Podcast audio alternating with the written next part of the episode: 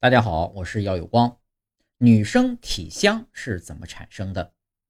人是嗅觉动物，尤其是出入重要场合，身上有体香，你就是全场的焦点。女生体香是怎么产生的？可能呢与自身激素刺激或者个人的生活习惯有关。女性分泌荷尔蒙的结果，尤其是青春期的女孩，荷尔蒙较高，体内雌性激素分泌过剩。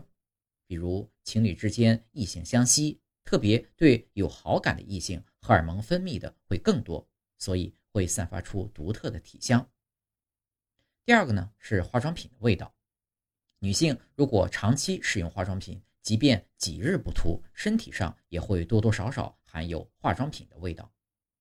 第三呢是沐浴露或香皂的味道，经常洗澡而且长期使用一种香味的沐浴露或香皂。第四个是食物产生的味道，比如小宝宝爱喝奶，身上呢总能闻到一股奶香味儿；有些女孩子爱吃水果，所以呢身上也总有一股淡淡的清香味儿。